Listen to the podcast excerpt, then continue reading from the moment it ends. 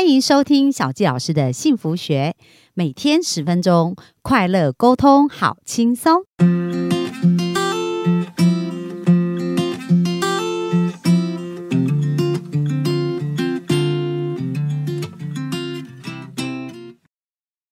欢迎收听小纪老师的幸福学。那我们本周呢要跟大家专访的主题呢是有关于亲子的教育。那其实也非常感谢我们的呃彩玉心理师哦，就是他透过他十七年的临床经验，而而且带这些很多孩子的桌游的过程当中，去察觉很多孩子呃跟亲子沟通的一个过程。那今天我们就继续精非常精彩的一个内容要继续来讨论了，我们就把时间交给我们的彩玉。嗨，大家好，我是彩玉心理师。那今天很开心又在空中跟大家相见。对，那我们今天要跟大家讨论的主题是什么内容呢？好，今天要跟大家讨论的是有关于情绪方面的议题哦。那其实我们跟孩子的一个相处上啊，嗯，常常会听到，就是大人会觉得说，哎，小孩子啊，讲不听啊，说不动啊，怎么才讲一句话，情绪就起来啊，脾气起来，然后态度这么 差？对对对，很多父母都这样。对，那可是在这个状态下，其实呃，你会发现大人常常就会变成说，呃，我变成去处理你的态度，而不是处理到底发生了什么事。嗯，这还蛮有意思的，这个可以再具体一点。好，就是呢，例如说，呃，小朋友今天呢在生气，生起气来呢，他可能会跟家长大小声，嗯，然后家长就会说：“你这个是什么态度？你给我闭嘴！”就会开始就他的态度这件事情，哦，就开始开始一直念下去了。对，他说：“你以前就是怎么样啊？哦，所以才会跟人家吵架啊什么的。”他就开始讨论态度这件事情，或者是翻旧账这件事情，但是。到最后，到底前面一开始你为什么跟孩子有冲突？就忘孩子为什么发脾气，其实就忘记了。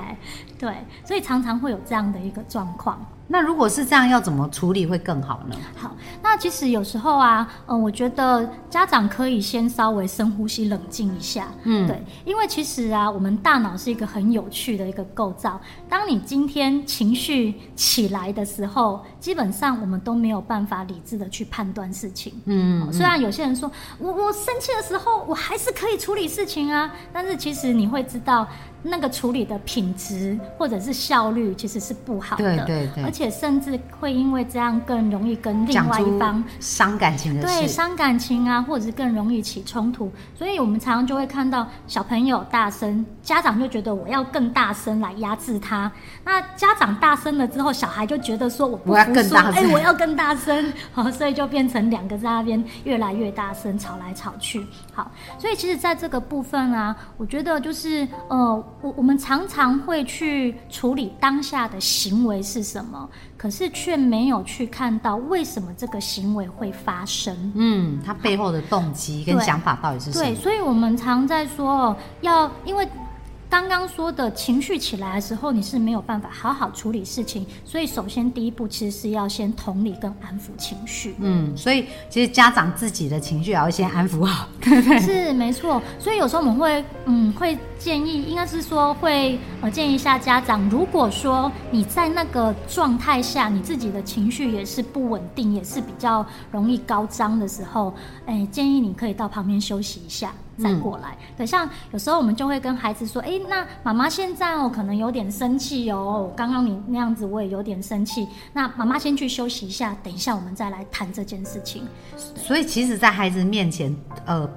表达自己的完不完美也是很重要，因为很多父母就觉得我是父母啊，所以我就是要表现我都是对的。可是明明有时候父母的做法，因为父母也没学过嘛，所以父母的做法可能也是错的。那就像刚刚彩玉这样子，明明就很生气。哎，其实我有类似，我自己是没有小孩，不过因为我妹的小孩，我也蛮长时间有机会跟他互动。嗯嗯。那我记得他很小，好像三岁的时候有一次，他就觉得很好玩，他就拿那皮球一直丢我，就是我们在整理家里还是干嘛，然后他突然拿皮球就丢我。我丢了很大下，那但我就被吓一跳嘛，对不对？那很多我们这样子，我们就会有情绪呀，就觉得你这个孩子这态度什么什么之类。可是他就是小孩，他是觉得好玩嘛，所以我当下就先深呼吸，然后我就拿球轻轻的丢他。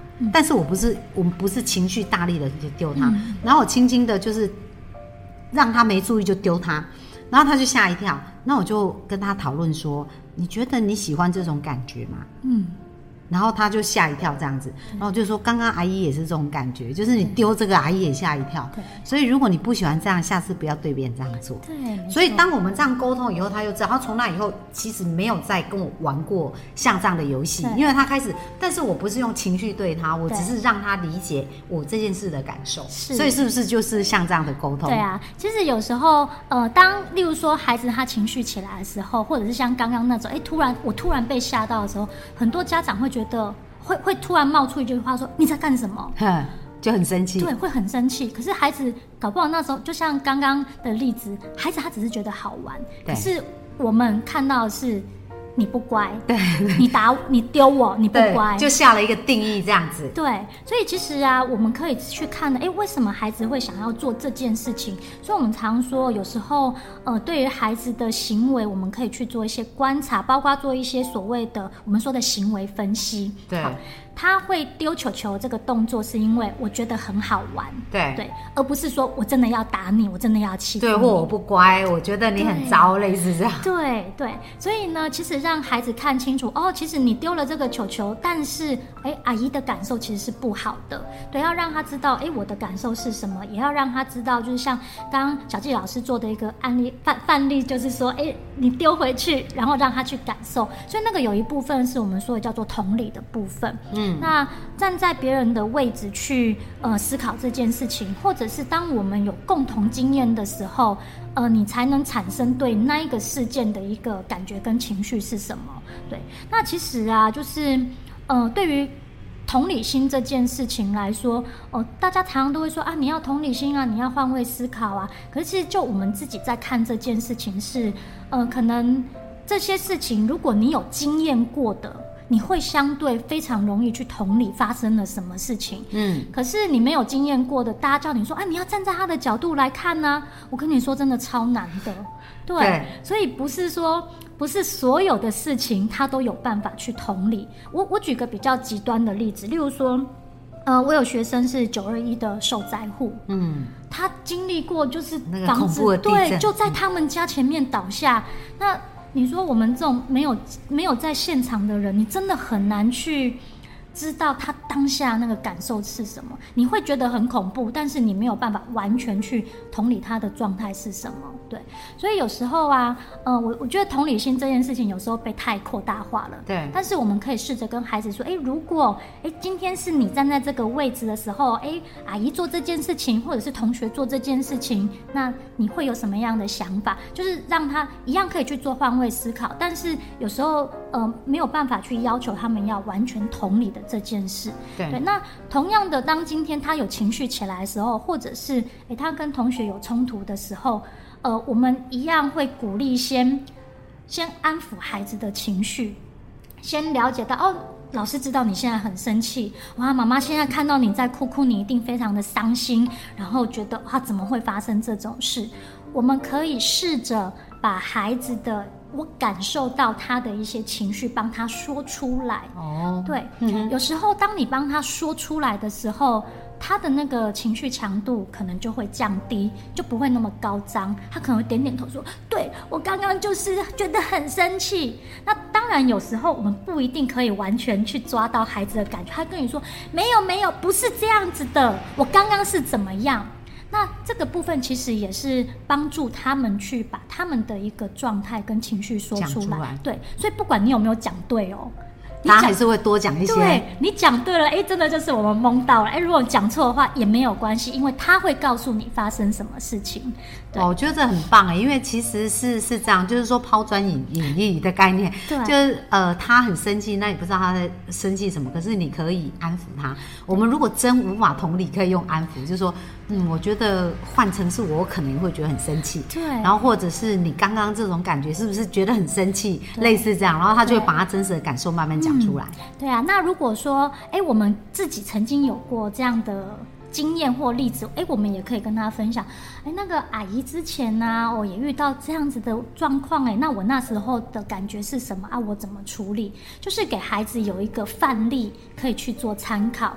那其实我觉得不管怎么样，我们到最后都是要走向问题解决的这一块。嗯，就是不不只是说哦，这个事情道个歉就没事了。哦，有一些小朋友觉得说啊，我就已经讲对不起了啊，啊，他为什么可以不原谅我？哦，对，他认为理所当然就对。但是这件事情其实这个连接上，呃，是有一些小小的状况。那这个下一集我们可以来做分享，这样子。对，但是就是说，孩子他们最后还是要走到有关于问题解决。我们今天发生了事情，怎么看这件事情？为什么会发生？哦，呃，事情为什么会发生？然后你的感受是什么？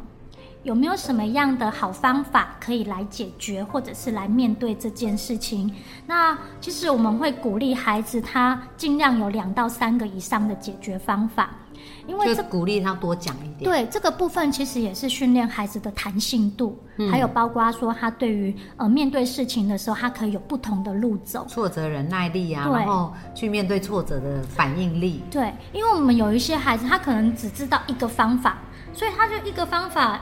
这个方法可能对 A 来说是有用，可是对在 B 来说是没有用的，对 C 可能也没有用，他就会觉得为什么我常常在碰壁？那那你怎么引导他讲出更多方法？好，我觉得这个部分呢，其实我我们可以用脑力激荡的方式，就是孩子讲一个，诶，我们也试着讲一个，然后他再讲一个，我们再试着讲一个，有点像是类似像比赛的方式，在玩游戏，对，玩游戏比赛的方式。所以有时候啊，我们在团体里面带小朋友讨论的时候，哎，我们可能会有一个案例哦，有一个今天。啊，发谁谁谁哦，小明发生了什么事？对，好，然后我们就开始，哎，如果你是小明，你会怎么做啊？哦，大家可以脑力激荡，然后之后我们可以去问看看大家，就是说这个方法好不好？嗯，然后为什么这样子？对，然后你可以去做做看，行不行得通？嗯，对，那因为其实有时候有一些方法是，哎，就是到了大概小四、小五以上的孩子。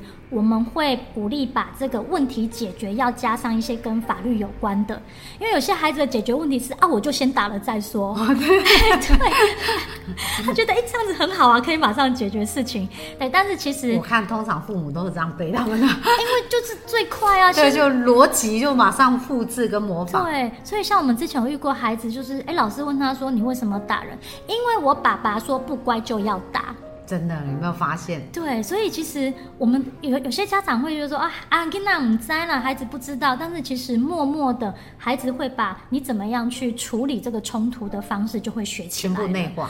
对对，所以其实，在这样的一个状态下，对孩子的一个人际来说，或者是情绪呃情绪的一个来说，其实也没有那么好哦。所以我们会让孩子去思考这个问题解决方式是不是一个好的方式，它是不是符合呃一些社会规范。的一个方式，对，所以我觉得这个是这是可以慢慢去做练习的。哇，那其实我觉得我们的那个彩玉心理是分享很多有用的案例哦。那有没有在什么地方可以多看到你的文章或者你的分享，让他们可以持续的有一些学习呢？哦，基本上我的粉砖都会放一些呃，我有做的一些培训的一些呃内容。然后呢，呃，我过去在亲子天下也有就是呃被采访过，所以在亲子天下其实输入我的名字也可以找到之前的一些呃文章的部分。哦，那你刚刚说你的粉砖的名称呢？要不要跟我们幸福听众讲一下？好，我的粉砖是彩玉心理师的缤纷天地。哇，听到缤纷天地就觉得超美好，而且刚刚彩玉心理师在分享的时候，眼睛都笑眯眯的哦。而且我觉得你孩子跟你感情应该是非常好，对不对？超好的。因为因为大家想想看哦，你刚刚想一下，如果你的父母是像彩玉心理师这样，会跟你讨论，然后会跟你呃旁敲侧击，然后跟你一起像玩游戏这样子，是不是会非常喜欢聊天呐？是啊。然后很多事就会想找他。所以各位，如果你现在觉得哎，我不知道怎么成为一个好的父母，那这几集一定要重复的多听几。次，然后就是学我们彩玉心理师的这一个做法，那我相信很快你可以重新建立跟孩子的关系。嗯，是。好，那我们这一集是不是差不多了？还有要补充的吗？呃，我们到下一集再来分享。好，那我们下一集要听什么呢？超期待的。OK，下一集我们会讲到，就是哎，刚刚有说小朋友会。呃，爸爸爸爸说哦，不乖就要打这件事情，对。那所以一个是价值观的部分，一个是大人在做一些行为，其实有时候是比较不当的，或者是比较不好的。那我们去谈，我们会来谈谈，就是大人要有认错的勇气这件事。对。